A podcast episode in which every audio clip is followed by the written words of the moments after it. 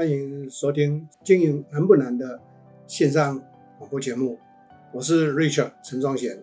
今天要跟各位谈的这一个话题呢，那就是最近大家都很关心的疫情，到底对一个企业经营上头会不会带来很大的冲击？那有没有解决的应变对策？有没有最佳方案？对于面对疫情状况来的时候，最佳解方，坦白讲是不会有的。什么叫做最佳解方？见仁见智嘛，对不对？所以我们应该来解释是说，我们会碰上的时候，应该说最适切的解方才是对的。没有最佳，可是它是最适切的，这个才是正正确的。面对疫情，那是一个不可抗的因素。那不可抗的因素的时候，我们该怎么办？只有快速调节自己。那快速调节自己的过程上头，如一个企业如何去做这件事情？我这边举几个例子给各位参考。我相信在座各位从很多新闻媒体的报道也看到这一些的啊这个案例，比如说，呃，以观光事业来讲，这一次是冲击最大的。可是有很多的饭店，有很多的餐厅没有因为这样子就整个啊无法经营下去。那环岛是怎么样？有很多的餐厅是逆向成长上去，像五星级的很多的餐厅是客人不来，可是他就开始对着是外送或者是外带，甚至于他到他们的 lobby 或者楼下骑楼呢去卖嘛卖便当，反而业绩根据我所看到的资料，反而业绩成长两成到三成，所以在这块不用担心。第二个我要谈的案例是什么？有很多的呃街边店的餐厅呢，他们客人不上来的。所以呢，正好他们也利用这个机会，把过去的那个呃用餐的环境的这些空间呢，就把它减缩，然后全部做足够跟外送，他们反而是怎么样？费用节省下来，业绩照样去产生，所以并没有不好。这个叫做最适切的解决方案，虽然不是最佳，可是最适切的意思就是说还是有解，而且很适合我们的行业的情况。我再举第三个案例，有很多的饭店就会认为说，惨了，这个大家都锁国，然后整个国际上的观光就停摆，所以呢，我们的观光客就没有了，饭店就因为这样，所以就必须要停业。可是，在座各位知不知道，有许多的四星级饭店，它改变做法，OK，观光客不来，我就提供给国内客。而且把它的营运项目不是只单纯的提供人家住宿，他把他的一些空间或者是一楼的大厅的 lobby 改变成为一个游乐的场所，或者是做一些的活动的安排，甚至于把他们附近的一些景点也变成为他们是一个包套的措施来运作。所以呢，很多的五星级饭店、四星级饭店照样活得很好，倒是比较可怜的是想不出对策的。所以倒的最多的是三星级饭店，因为三星级饭店以前都是靠陆客啦，靠东协国家的观光客来，所以他只能做这个。而且三星级饭店有一个呃资源不足的地方，他们只是提供住宿，他们没有什么用餐，也没有什么样的游乐设施，这种就比较辛苦。可是各位有没有发现到，三星级饭店有很多调整的很快，马上跟各个县市的政府去配合，就变成叫做疫情饭店，意思就是说，从国外回来的必须要这个隔离十四天，他他就提供这样的一个情况。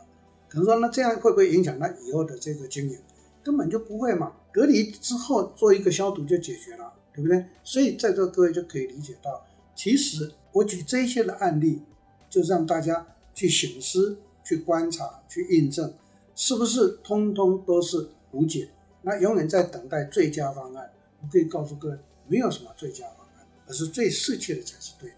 我再举一个例子给各位参考。这一次政府发行三倍券，OK，很多人都说，哎呀，这三倍券应该发现金给我们就好。我可以告诉各位，以我的观点，当然不见得大家都认同，可是我的观点是，假设我是国家领导人的话，我也不会发现金。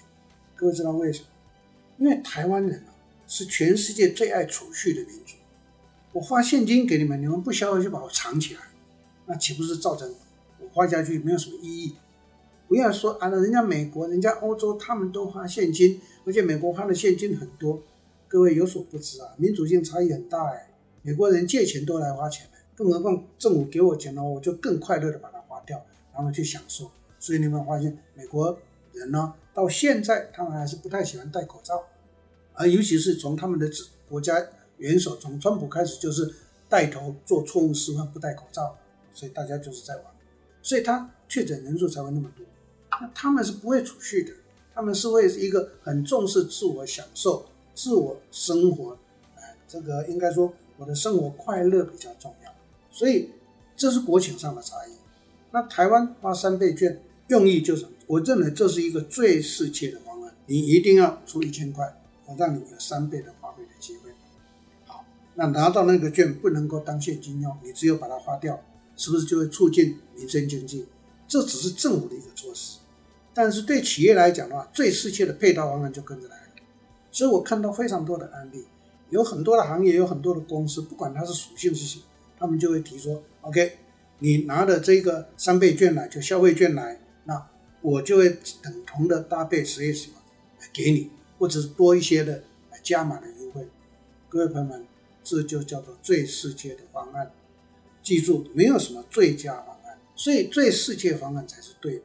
所谓的最世界，就是说，哎，这个对我们来讲可行性，所以可行性高的就是最世界。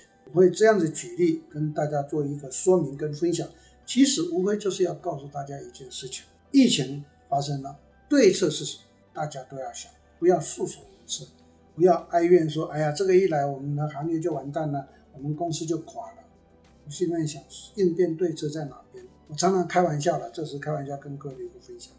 我说，如果把你丢到野外去，什么吃的都不给你，你要怎么活下来？有生存意识的人，他就会去寻找各种可以维持生命的方法。没有生存意识或者生存意识低的人，他就在那边等死。恕我这样子说明，可能会冒犯到大家，但是我要告诉大家是，每一个人都要非常强的求生意志。求生意志有。你的最适切方案就会想得出来，所以没有不可能的事情。我再举一个例子给各位参考，在台湾呢，端午佳节过开始的时候，你有没有发现台湾产生一个报复性的经济、报复性的消费？其实我在今年二月份疫情发生的时候，我就提过，我说疫情缓和之后，台湾大概六月份就会缓和，缓和之后呢，一定会产生报复性消费。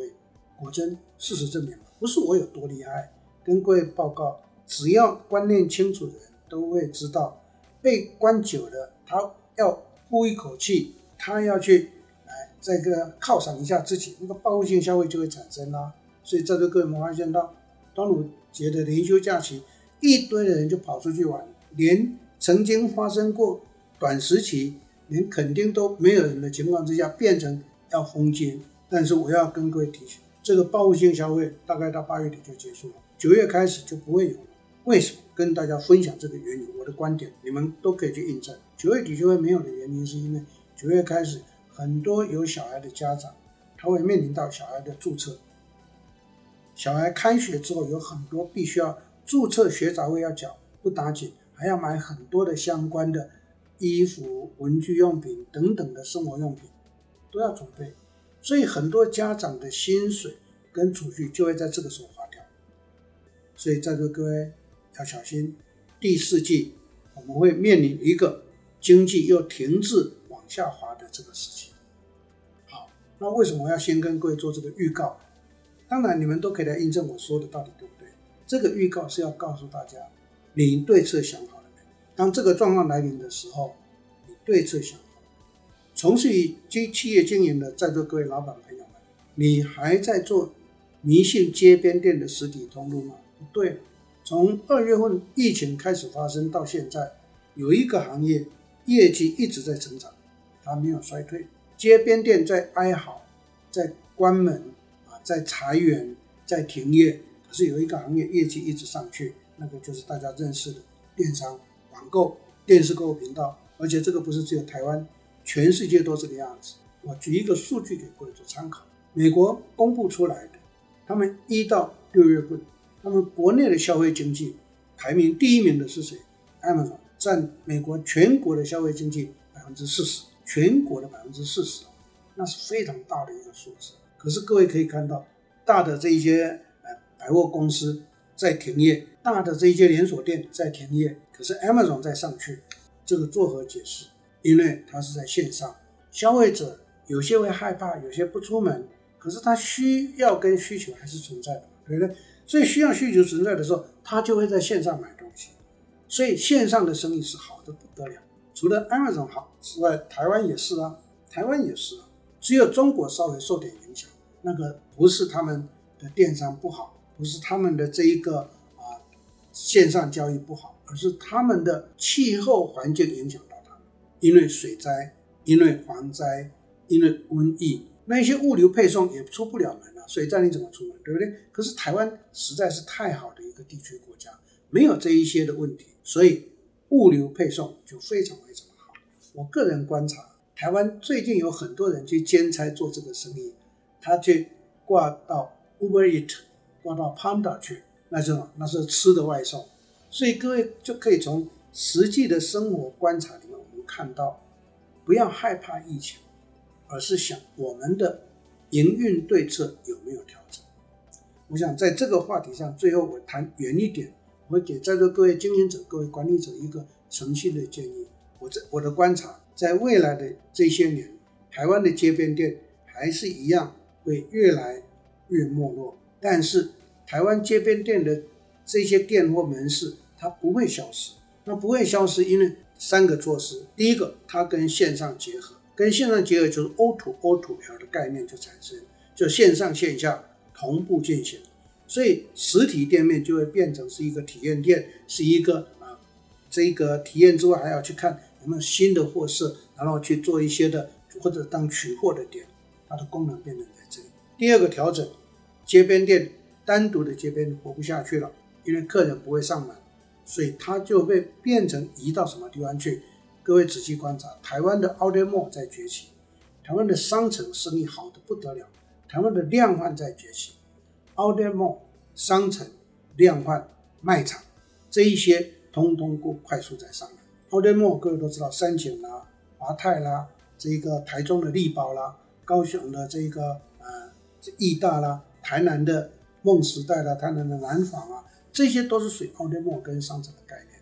另外一个情况是，在台北的所有的捷运站或车站的地方，你都可以看到 CityLink 的存在，CityLink 出现了。所以我说，这个经营者呢是非常聪明，他赶快去绑捷运，绑各个车站，然后进驻进去，它就变成小型的一个商场，吃的用品全部都有。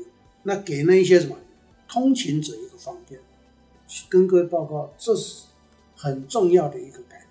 像我家附近的松山车站，大家只要想到松山车站，都觉得它没什么，它这只有二铁共构，没有高铁哦，它只有台铁，只有捷运。可是各位有机会你去看一看，松山车站 CityLink 进驻，松山站每天到中午跟晚上时间嘛，哎呀，人潮之多，所以。吃的跟一般的用品，它会集中在这个地方。台北车站就是最典型的代表，对不对？所以这一些叫做最适切的调整。一个企业应该去思考这件事情。所以，如果你是一个街边店，你开始要走上线上线下同时的共存经营的模式，要不然就要往人潮会聚集的这一些的 Outlet Mall 啊、商城啊、量贩啊这种地方去集中。我相信不会不好。最近这 CEO 班，我就会谈到一个案例，讲那个眼镜店的连锁的例子。眼镜店的连锁，现在传统的眼镜店业绩没有当年三十几年前我在当总经理的时代，我们随随便便一个店呢，一年的营业额都可以破千万。现在根据统计呢，大概都在六百万。为什么？答案很简单，因为单价下降，因为店数越来越多了，把它瓜分掉了。可是，在座各位不晓得有没有注意到？日本有两个很重要的这种所谓的年轻潮时潮的连锁进来，一个是 Jeans，一个是 Ondays，把台湾的传统眼镜店打击到，台湾传统眼镜店受到很大的冲击。嗯，这这两个连锁的店都开在什么地方？车站，还有百货公司。各位想这件事情，它为什么开在车站、百货公司？它不是以街边店为主，这就印证他们观察到台湾的市场消费习性在转变。这个叫做消费市场板块的移动，所以各位就可以从我举证的这些案例呢，去了解、去观察，其实不要害怕疫情，不要害怕外来的这个环境的冲击，造成我们呢就好像很受伤，错了，那也不能够一直在等有没有最佳解决方案。告诉各位，全世界没有最佳解决方案，只有最恰当、最适切的解决方案。那这个就是大家要去想。所以我举这一些案例，也跟各位做一个分析，也跟各位做一个未来可能会出现的这个情况做一个解析，希望能够带给大家在呃创新思维转变过程上的一个参考。OK，今天这个时段就报告到这里，谢谢大家，请在座各位继续在收听我们。Podcast 的所有的节目，谢谢。感谢正直集团的赞助，让我们节目能够顺利的播出。